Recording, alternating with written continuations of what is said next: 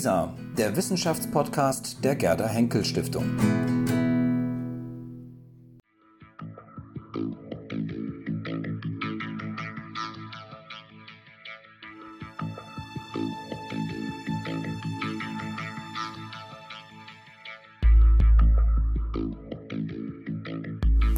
Ja, wir haben heute Herrn Dr. Michael Feldkamp, Historiker, bei uns im Haus. Schön, dass Sie gekommen sind. Vielen Dank. Sie haben ein neues Buch auf den Markt gebracht oder zumindest herausgegeben, kann man sagen. Es ist ein Buch über einen Wissenschaftler, einen Rechtsgelehrten, einen international angesehenen Gelehrten, über Helmut Koing. Das Buch ist gerade herausgekommen. Sie haben seinen Nachlass, seinen Lebensbericht herausgegeben und vor allem kommentiert. Bevor wir über das Buch konkret sprechen, wer war eigentlich Helmut Koing? Ja, Sie haben das Wichtigste schon äh, vorweggenommen. Er war ein Rechtsgelehrter. Er war ein internationaler Rechtsgelehrter. Aber was ich an seinem Leben äh, viel spannender fand, war die Tatsache, dass er neben seinem reinen wissenschaftlichen äh, Existenz, seinem wissenschaftlichen Wirken, vor allen Dingen auch ein großer Wissenschaftsmanager war. Das hat sich mir äh, durch die Bearbeitung eben gerade dieses Lebensberichts überhaupt erst erschlossen. Denn das sind ja Dinge, die oft im Arkanen stattfinden, verborgen in irgendwelchen Gremien, über deren Ergebnisse man vielleicht noch äh, auch zeitgenössisch informiert wurde. Aber wer dann so im Einzelnen, welche Personen im Einzelnen dahinter stecken, etwa in den Institutionen, in denen er gewirkt hat, Max-Planck-Gesellschaft, Deutscher Wissenschaftsrat, äh, Westdeutsche Rektorenkonferenz etc. pp. Das erschließt sich ja erst, wenn man äh, in die Akten geht, wenn man den Personen auf ihrem Lebensweg folgt. Und das war das für mich auch das Spannende an der Beschäftigung mit der Biografie Helmut Kohlings, weswegen ich mich dann entschlossen habe, diese Lebenserinnerungen, die ja ungedruckt äh, seit seinem Tode äh, äh, bei der Familie lagen, jetzt veröffentlicht habe. Helmut Koing ist sicherlich in der Wissenschaftswelt ein Begriff, ein Gelehrter, wie Sie schon gesagt haben, der international anerkannt auch ist und war. Für die breite Öffentlichkeit mag der Name erstmal nichts sagen, Helmut Koing. Wie kommt man dazu, sich, eine, sich einer Person anzunehmen, die eigentlich erstmal den meisten wahrscheinlich nicht besonders viel sagt? In diesem Fall war es Zufall, ähm, dass äh, die, die äh, Tochter ist auf mich zugekommen.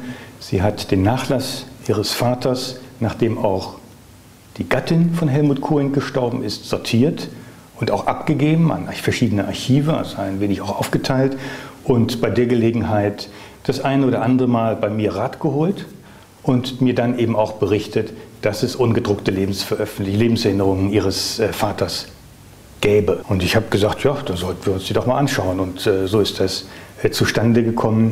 Und ich habe dann äh, im Einvernehmen mit der Tochter äh, eben auch ganz klar gesagt, wir sollten die veröffentlichen und äh, ich freue mich, dass es dazu gekommen ist und dass das Buch jetzt auch nach ja, inzwischen fast siebenjähriger Arbeit äh, vorliegt. Wobei ich zugeben muss, ich habe mich nicht sieben Jahre lang mit dem Buch beschäftigt, sondern äh, natürlich überall den Zeitraum. Das ist äh, eine der Nebentätigkeiten sozusagen, neben meiner eigentlichen Aufgabe, äh, die, ich, die ich beruflich wahrnehmen muss. Mhm. Helmut Koing ist ein Mann, der vor allem im 20. Jahrhundert gelebt hat, der eigentlich das ganze 20. Jahrhundert, man so sagen kann, durchlebt hat. Ähm, was sind so die Punkte, die Sie an so einer Person besonders faszinieren, wenn Sie diesen unkommentierten Lebensbericht, diesen unfertigen Lebensbericht lesen? Was fasziniert Sie daran? Jetzt konkret bei Koing interessiert mich zunächst mal immer eine Sache, nämlich die Frage bei einem Menschen, also der in diesem von Ihnen ja beschriebenen ganzen Jahrhundert gelebt und, und auch zum Teil ja gewirkt hat. Was hat er im Nationalsozialismus gemacht? Mhm. Das war für mich ganz spannend. Er selbst wusste das auch, dass das ein spannendes Thema ist, hat auch ein eigenes Kapitel genau damit überschrieben, nämlich die Zeit des Nationalsozialismus. Und äh, das Zweite, was mir bei, der ersten, bei dem ersten Durchblättern eigentlich schon der Lebenserinnerungen aufgefallen ist, war, dass er, wie ich dann nachher rechnerisch feststellen konnte, über 600 Menschen namentlich erwähnt. Mhm. Das heißt, er breitet mit Hilfe dieser fast 600 Namen sein ganzes Netzwerk auch äh, aus. Ähm, und da war für mich spannend, was sind das für Menschen, wo kommen die her, wann, in welchen Lebensphasen lernt er sie kennen Und äh, das einfach auch nachzuvollziehen, das war dann natürlich auch meine Aufgabe, übrigens ja bei der, bei der Kommentierung, nämlich festzustellen, wer sind die, wo sind sie ihm begegnet, wie, wie dauerhaft waren solche Begegnungen oder Freundschaften. Wenn Sie dann sehen, dass er in den 50er Jahren jemanden kennenlernt, aber in den 80er Jahren an der Festschrift für diese Person nochmal mitwirkt oder sogar Mitherausgeber oder Herausgeber ist, dann sind das ja, ist das ein breites, äh, breit gefächertes wissenschaftliches, akademisches Leben, das sich hier darstellt und das hat den großen Reiz äh, für mich auch ausgemacht bei der Beschäftigung mit dieser Biografie. Mhm. Sie haben diesen Lebensbericht, wie es ja auch ganz explizit heißt, eben nicht Erinnerung, sondern Lebensbericht ähm, eines äh, europäischen Rechtsgelehrten mit der Überschrift versehen mit dem Titel Für Wissenschaften und Künste. Für Wissenschaften leuchtet ein, er war, auf, er war ja ein Wissenschaftler, ein Rechtswissenschaftler. Warum und Künste? Der Titel ist im Gespräch äh, entstanden und ich habe mich dafür entschieden oder ich habe ihn auch vorgeschlagen im Gespräch mit, mit, äh, mit Freunden, weil er, wenn Sie genau hinschauen, der zweite Teil des Gremiums ist, der, der Benennung des Gremiums, in dem er lange Jahre gewirkt hat. Nämlich, es ist ein Teil des Bestandes des Ordens pour le Mérite für Wissenschaften und Künste. Ich habe genau daher diesen Haupttitel entlehnt und das mit, aus zweierlei Gründen. Zum einen, weil die Tätigkeit im Orden Mérite äh, auch der Abschluss des, des äh, wissenschaftlichen Wirkens und Lebens von Helmut Koing war. Und er war sozusagen auch die Krönung, weil im Orden Mérite, das ist die höchste wissenschaftliche Auszeichnung, die die Bundesrepublik Deutschland zu vergeben hat. Und äh, das krönt natürlich ein wissenschaftliches Leben, so wie Helmut Koing es ja auch geführt hat, neben eben dem Wissenschaftsmanagement selbst. Und ähm, dann schließlich ist der Begriff deswegen natürlich noch ganz passend für Koing auch sozusagen zugeschneidert, weil er tatsächlich zeitlebens auch Wissenschaftler war und auch in dem Begriff äh, des Titels Orden pour le Mérite für Wissenschaften und Künste äh, spiegelt es genau das wider. Künste waren zu der Zeit, als der Orden kreiert worden ist, ja auch die Architektur, auch die Gartenbaukunst, auch die, die moderne Kunst, also zeitgenössische bildnerische Kunst, all das war mit unter den Begriff Künste gefasst. Und das war stand immer im Interesse von Helmut Koing. Helmut Koing hat sein ganzes Leben lang sich für die Frühmoderne interessiert, hat sich sein ganzes Leben lang auch für Architektur interessiert, bis hin auch zur modernen Architektur. Auf seinen Reise, Reiseberichten erwähnt er immer wieder äh, die Architekturen, die Brückenbaukünstler. Er lernt auch etliche kennen, zum Beispiel auch in, in Shanghai äh, trifft er mit einem solchen Architekten zusammen, über, dessen, über das Gespräch er dann auch ausführlich in diesem Lebensbericht schreibt. Wenn man den Lebensbericht liest, merkt man, dass Helmut Kohling offenbar überall auf der Welt in irgendeiner Form mal tätig war. Also er ist sehr, sehr früh, auch nach dem Zweiten Weltkrieg, schon bereits in den USA berufen für einzelne Professuren. Wie konnte es sein, dass jemand, der in der Zeit des Nationalsozialismus auch ähm, einen ähm, Lehrstuhl hatte, dass er dann sozusagen auch direkt anerkannt ist, auch im, in den USA, einem ehemaligen Feinstaat, wenn man so möchte, ähm, dann auch gleich zu lehren? Ja, das liegt daran, dass er in der Tat, wie Sie richtig äh, sagen, im Nationalsozialismus bereits als äh, Hochschullehrer tätig war, aber er war nicht Mitglied der Partei. Er hat es also geschafft, mit Freunden, äh, mit Hilfe von Freunden, er berichtet auch darüber, äh, an einem Parteieintritt vorbeizukommen. Und das liegt einfach daran, dass er sich schon, äh, als es noch äh, die Reichswehr gab und noch nicht die Wehrmacht, freiwillig für ein Jahr, für zwei Jahre als Soldat gemeldet hat. Um auf diese Art und Weise äh, war, äh, der, konnte er dann den Parteieintritt auch umgehen. Koing war auch immer ein, National, ein, ein Antinationalsozialist. Aber er war nie ein entschiedener Widerstandskämpfer. Also er war nicht der, der dann sozusagen mit, äh, mit aller Gewalt dagegen vorgegangen wäre.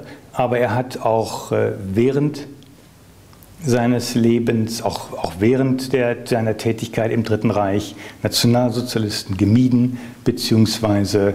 äh, hat dann die Zusammenarbeit etc. mit ihnen ist, ihm, ist dieser Arbeit ausgewichen. Und das konnte er alleine auch schon durch die Beschäftigung mit seinen Themen. Denn er hat sich in der Zeit des Nationalsozialismus mit, mit römischem Recht und mit Rechtsphilosophie äh, beschäftigt, beziehungsweise auch mit der Rezeption des römischen Rechts im, im Mittelalter. Und das sind wunderbare Themen, äh, mit denen man auch äh, sozusagen politisch damals nicht anecken konnte.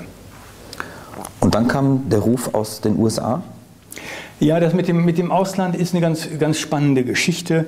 Ich denke, äh, zum einen äh, ist sie auch äh, in, in weiterem Teil untypisch für diese Zeit, auch für die Zeit im Nachkrieg. Coing war schon mit dem Vorgänger des Deutschen Akademischen Austauschdienstes in den 20er Jahren im Ausland, damals allerdings in Frankreich.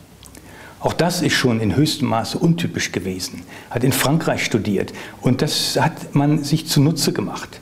Die Universität Frankfurt ist da nochmal ein ganz besonderes Beispiel. Es gab von Anfang an eine noch von äh, Walter Hallstein, dem späteren Architekten der Adenauerischen Außendiplomatie, ähm, eine Kooperation der Universität Frankfurt mit der Universität in Chicago.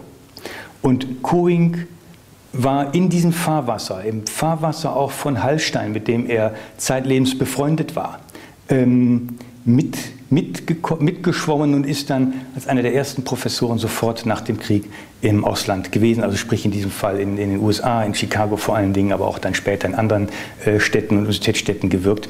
Und das war ähm, das war außergewöhnlich und das lag eben daran an seiner, an seiner großen, äh, viel, also auch, auch breiten Interesse und eben an dieser glücklichen Kooperation mit Frankfurt, die ja für die Amerikaner, dort war ja auch das Headquarter äh, der Besatzungsmächte der US-amerikanischen Streitkräfte, ähm, natürlich auch eine Art Vorbildcharakter hatte.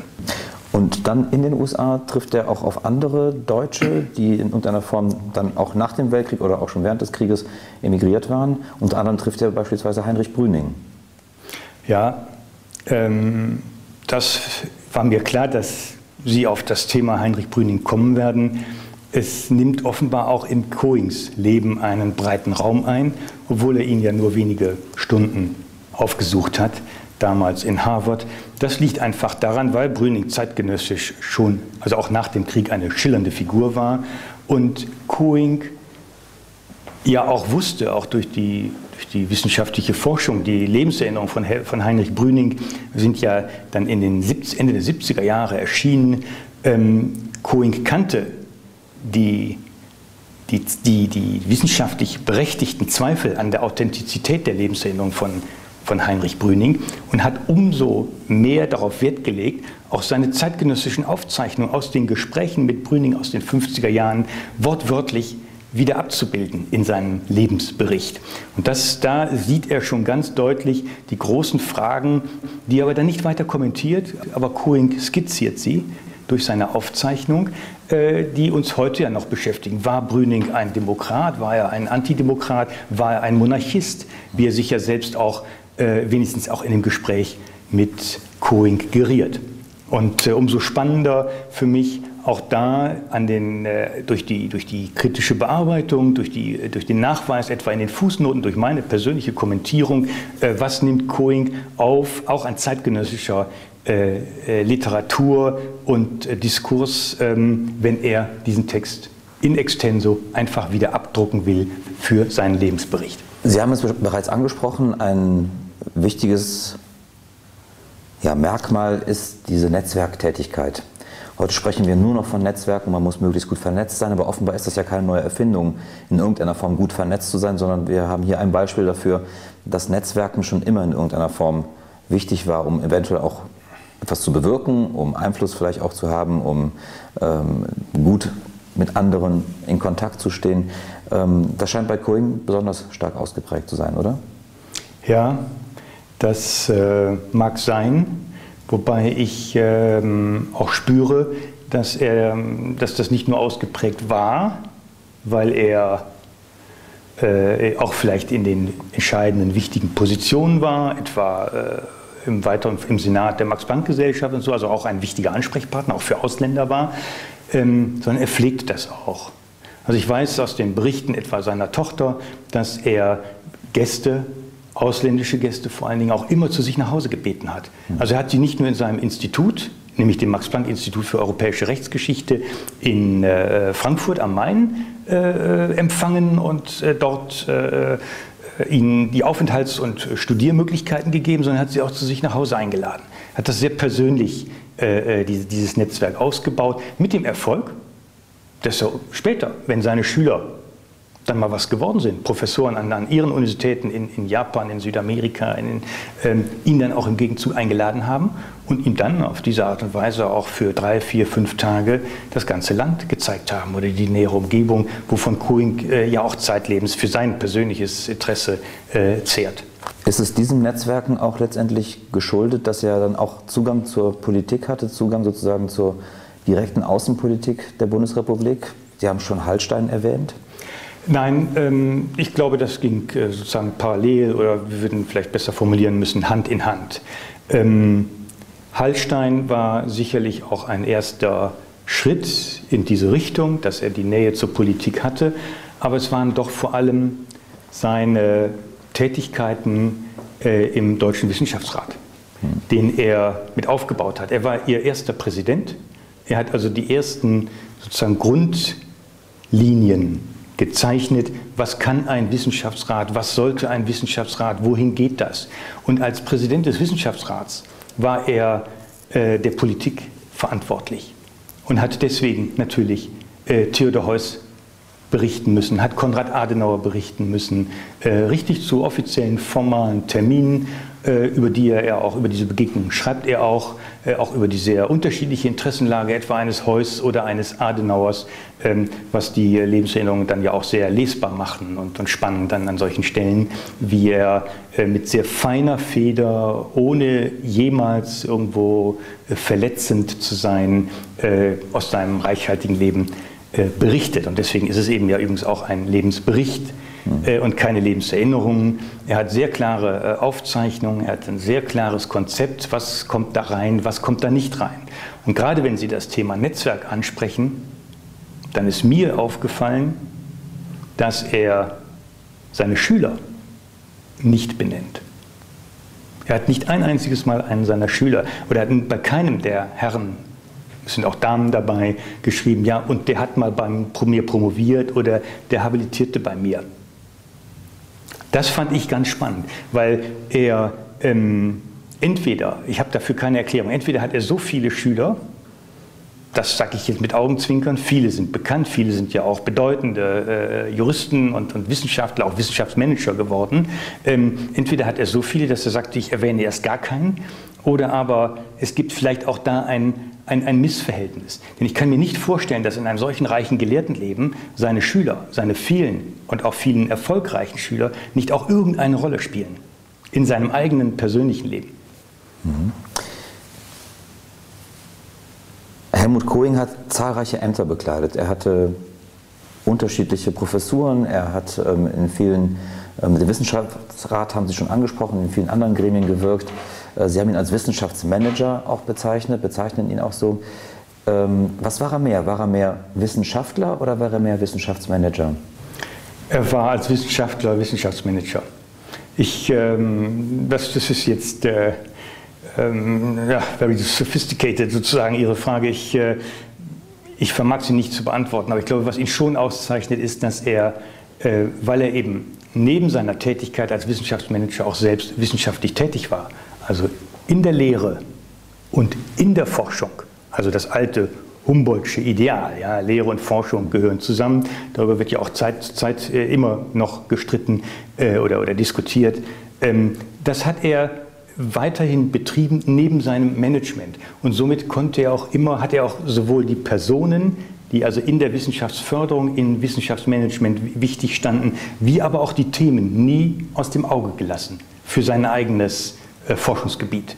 Und äh, genauso hat er sich dann in die anderen reingekniet, beziehungsweise hat sich dann auch die Expertise ja von den Kollegen aus anderen Fächern äh, geholt, wenn er sie äh, diese Unterstützung, diese Hilfe etwa brauchte im Wissenschaftsrat, in der Rektorenkonferenz und so weiter. Aber er war eben auch stark ein politisch denkender Mensch, ähm, der auch, äh, denke ich, Visionen hatte.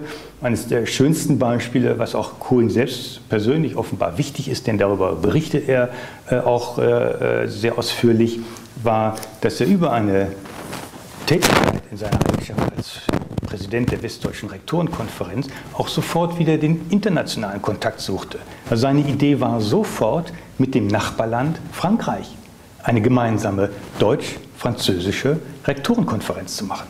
Und er, er, er, organisiert auch faktisch die erste dieser Sitzungen, die dann aber natürlich nicht äh, in, in, in Paris oder in Bonn stattgefunden hat, sondern in Berlin, in der Vier-Mächte-Stadt Berlin. Und äh, das, in, also das, und das in den 50er Jahren nur um den, den Zeitrahmen nochmal noch mal deutlich zu machen. Das sind ganz spannende Dinge, wo, wo äh, die vielleicht, äh, die auch zeitgenössisch die nötige Beachtung bekommen haben, aber die vor allen Dingen auch wichtig waren ähm, für die Binnenwirkung, für die, für die akademische Binnenwirkung, also für das Gespräch. Man redet nicht übereinander, sondern miteinander. Und ich glaube, die damaligen Mitwirkenden, er nennt ja dann auch viele französische Freunde, haben es ihm ja auch gedankt. Er hat dann mehreren französischen Universitäten äh, den Ehrendoktortitel bekommen in den nächsten darauffolgenden Jahren etc. pp. Mhm. Jenseits der öffentlichen Ämter, die Kohling auch bekleidet hat und auch wahrgenommen hat, hat er sich ja auch stark gemacht für das Stiftungswesen in Deutschland. Das ist ja auch ein Tätigkeitsbereich, in dem er sehr aktiv war. Ähm, wie kam er zu, dazu, sich vor allem bei Stiftungen, bei privaten Stiftungen auch zu engagieren? Ja, wie kam er dazu? Das ist ähm, ganz äh, einfach eigentlich zu erklären. Er hat, äh, schreibt er auch in seinem Lebensbericht, äh, im Kriegsgefangenenlager einen Verleger kennengelernt und der hat, äh, dessen Verlag hat äh, Kommentare zu, zum BGB gemacht, also zum bürgerlichen Gesetzbuch. Und es gab den Teil des sogenannten Erbrechts. Da wurde ein Autor gesucht. Der Verleger ist dann später nach dem Krieg auf ihn zugekommen und hat gesagt, Mensch, äh, Herr Coing, das ist doch was für Sie. Können Sie nicht das Erbrecht äh, übernehmen als Handbuchkommentar?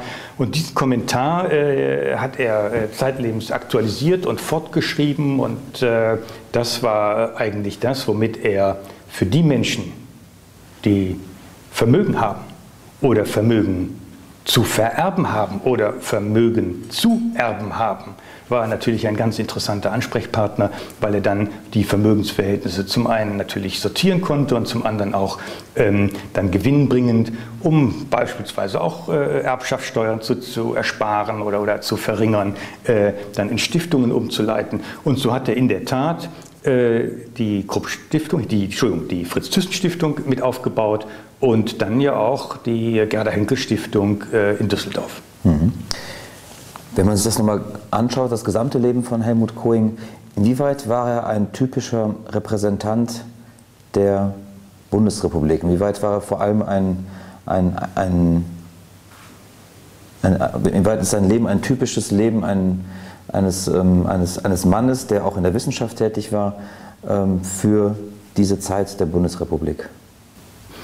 Das ist schwierig zu, auszumachen. Ich denke, dass er, oder sagen wir so, es, es fällt mir leichter, über, seine, über das Untypische mhm. an Coing zu sprechen. Ich drehe Ihre Frage sozusagen mhm. um, wenn Sie äh, erlauben. Bitte, ja. Denn das Untypische ist bei ihm äh, zum einen seine Herkunft, auch sein hoher Bildungsstandard. Ja, seine Herkunft ist hugenottischer Herkunft. Er kommt aus einer Beamtenfamilie. Er legt persönlich Wert dass seine Vorfahren, die er ja zum Teil kennt, seine Onkels und, und so weiter, dass sie auch verschiedenen Parteien angehört haben, also politischen Parteien mhm. und in der Weimarer Republik. Er selbst zählt ganz, erzählt ganz begeistert von einem äh, Vortrag, also einer Wahlkampfveranstaltung mit, mit Gustav Stresemann. Ähm, also er ist da schon eigentlich von Anfang an untypisch. Ähm, äh, er ist stolz auf seine großbürgerliche Herkunft obwohl er eigentlich als Halbweise, also als, als Halbweise auftrat. Sein Vater ist ja im Ersten Weltkrieg gefallen. Ähm, und ähm, er pflegt auch dieses, dieses großbürgerliche Dasein. Und er hat auch, wie mir Zeitgenossen sagten, auch Schüler, äh, Assistenten, äh, Freunde von Coing, er hat auch diese Ausstrahlung gehabt eines Großbürgers, eines weitmännischen Großbürgers. Und so gesehen ist er dann doch eigentlich ein untypischer Vertreter seiner Zunft. Typisch ist er da, wo er äh, gewisse Lebenserfahrungen macht, wo er sich reibt. Und das ist von mir aus auch als Soldat, äh, auch wenn er es immerhin bis zum Offizier geschafft hat im, im, ersten Welt, im Zweiten Weltkrieg, sorry, ähm, aber äh, auch die Auseinandersetzung mit dem Nationalsozialismus, äh, auch das ist typisch, auch dann die, äh, die bitteren, also für diese Generation, bitteren Erfahrungen 1968 mit den sogenannten äh, Studentenunruhen, ähm, über die er auch äh, schreibt, auch immer noch mit so einer gewissen Verbitterung, wobei er äh, offenbar, und das machte mich, machte mich dann auch, auch etwas stutzig, sich 1968 aus dem Universitätsleben zurückzog, soweit es ging. Wo er ja übrigens auch seine Schüler rekrutierte. Wir sprachen gerade davon. Und jetzt kommt er und zieht sich 68 so weit zurück, dass er sein eigenes Max-Planck-Institut in Frankfurt leitet, dass er sich einbringt in der Max-Planck-Gesellschaft, dass er sich in den Stiftungen einbringt und hier dann die sogenannte außeruniversitäre Wissenschaftsförderung aktiv betreibt. Das ist, äh, also offenbar ist das eine, eine neue Spielwiese, die er insbesondere nach 68, aber natürlich auch schon davor, äh, bespielt und betreibt, die ihn, die ihn herausfordert und wo er wie mir scheint, glaubt und es dann auch faktisch macht, wesentlich erfolgreicher wirken kann, also auch positiv wirken kann. Da kann er sich selbst aussuchen, natürlich mit den Gremien, mit denen er da zusammentagt, Kuratorien, wissenschaftliche Beiräte, was es da alles gibt, Vorstände. Aber mit den Gremien gemeinsam kann er hier äh, positiv, kreativ äh, auch die Wissenschaftslandschaft mitgestalten. Mhm. Sie kommen in Ihrer Nachbetrachtung zu einem, wie ich finde, doch interessanten Satz, ähm, und das ist auch ein Teil eines äh, Unterkapitels, persönliche Zurücknahme oder Understatement.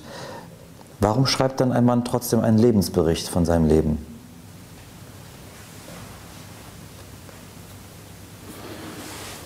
Tja, er, hat viel zu, er hatte viel zu sagen. Er hat äh, viel erlebt. Ähm, der Lebensbericht ist übrigens auch äh, von Anfang an darauf angelegt gewesen, dass er veröffentlicht wird. Also ich glaube, ohne es jetzt definitiv zu wissen, das war wirklich sein Wunsch, dass das veröffentlicht wird. Ähm, das, mich, mich hat das auch äh, sehr überrascht. Ich, ich habe darauf keine perfekte Antwort oder keine, äh, keine, keine mundgerechte Antwort. Ich, äh, ähm, ich denke, er wollte schon deutlich machen, mit seinem Bericht, was es für Einflussmaßnahmen gab, auch außeruniversitär in den entsprechenden Kapiteln, was ihm Freude gemacht hat, äh, was, was besondere äh, Wegentwicklung waren, wer seine besonderen Wegbegleiter waren, auch wenn die dann nur ein oder zweimal erwähnt werden. Aber er hat vor allen Dingen, und das überrascht mich dann schon, sich sehr persönlich zurückgenommen bei den Dingen, ähm, wo er doch maßgeblich beteiligt war.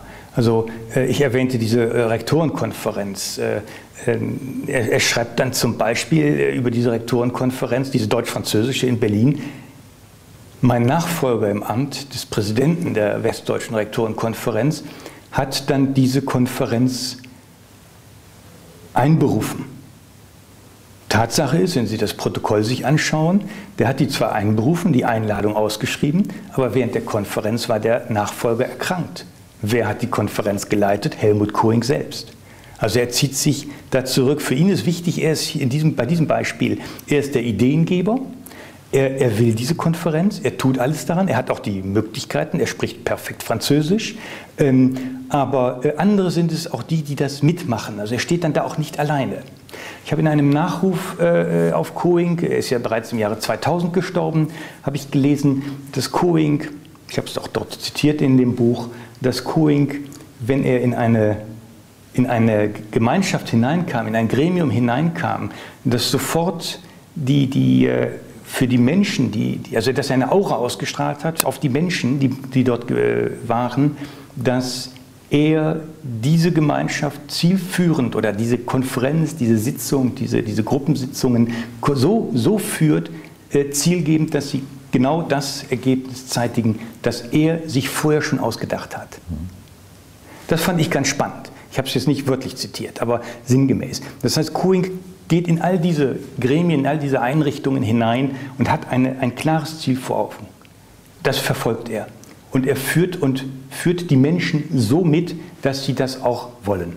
Mhm. Und das ist, glaube ich, das auch, worin er innere äh, Befriedigung äh, findet. Wobei mich dann auch, äh, wenn wir das äh, wieder äh, nochmal noch mal bei der Gelegenheit sagen dürfen, oder ich sagen darf, anfügen darf, die, die Tatsache, dass er auf seine Reisen so viel Wert legt, das äh, hat mich äh, insofern erstaunt, weil er dort dann weniger über die Gelehrten spricht, die er dort alle trifft und mit denen er spricht, sondern über Landschaften, über Architektur, über Museen, über Künste äh, äh oder irgendwelche anderen äh, Begebenheiten. Also er hat zum Beispiel in, South Australia hat er einen Friedhof besucht, wo er also deutsche Inschriften findet. Alles preußische, meistens ostpreußische preußische Namen.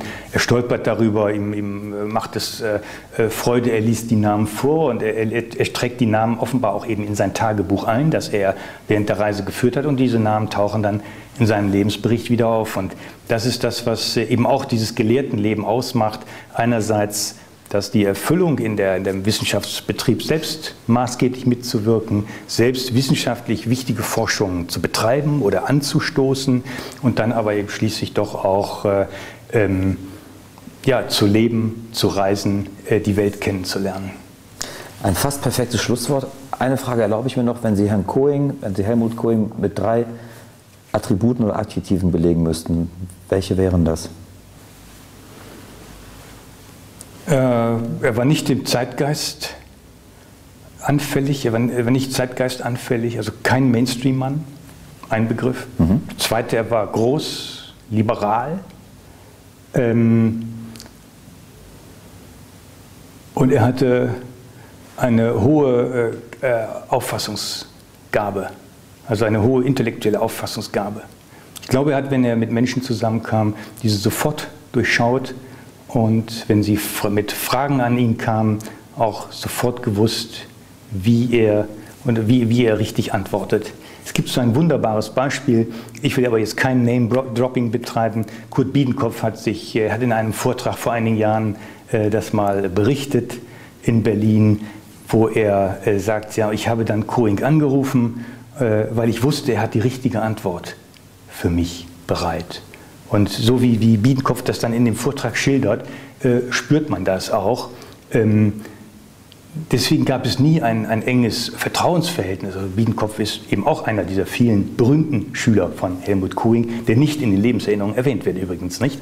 Und, aber wenn man, das, wenn man das dann sieht, da, wird man, da spürt man deutlich, ähm, dass er eben diese, diese äh, große intellektuelle Auffassungsgabe hatte, mit der er äh, ja auch, auch, die Menschen dann ja, geführt hat. Ich danke Ihnen für Ihre Antworten. Vielen Dank, dass Sie hier bei uns zu Gast waren. Dankeschön. Ich danke Ihnen für, das, für die Gesprächsmöglichkeit.